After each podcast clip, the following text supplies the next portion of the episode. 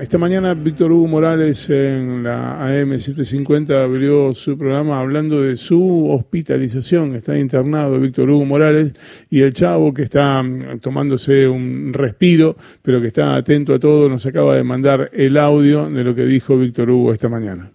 Hola, buen día. Eh, es un día extraño. El día es precioso, fantástico, sin una sola nube pero estoy afuera de los temas porque estoy eh, todavía internado desde ayer y voy a tener que permanecer así un par de días.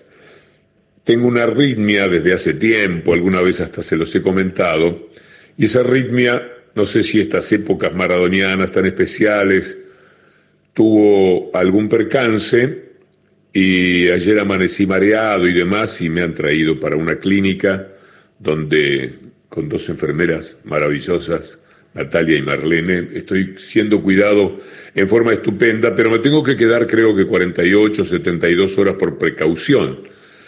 Por lo tanto, eh, voy a, estar un poco ausente del programa. Después eh, de revisaciones que me tienen que hacer en la mañana y demás, voy a estar en contacto, pero quería estar eh, con ustedes un momentito antes del programa para decirles qué es lo que pasa, para que no se preocupen y para decirles que ya estoy bien. Lo que pasa es que hay una cuestión de observación y al mismo tiempo de prudencia de no trabajar demasiado hoy.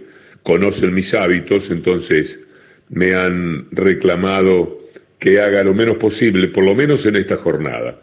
Así que quizás más tarde me daré el gusto de estar nuevamente con ustedes un rato esta salida fundamentalmente para tranquilizar a los amigos que empiezan a preguntar. Domingo ayer nadie se enteró demasiado, pero después empezó a correr la voz y entre las amistades, por supuesto, enseguida se generan preocupaciones.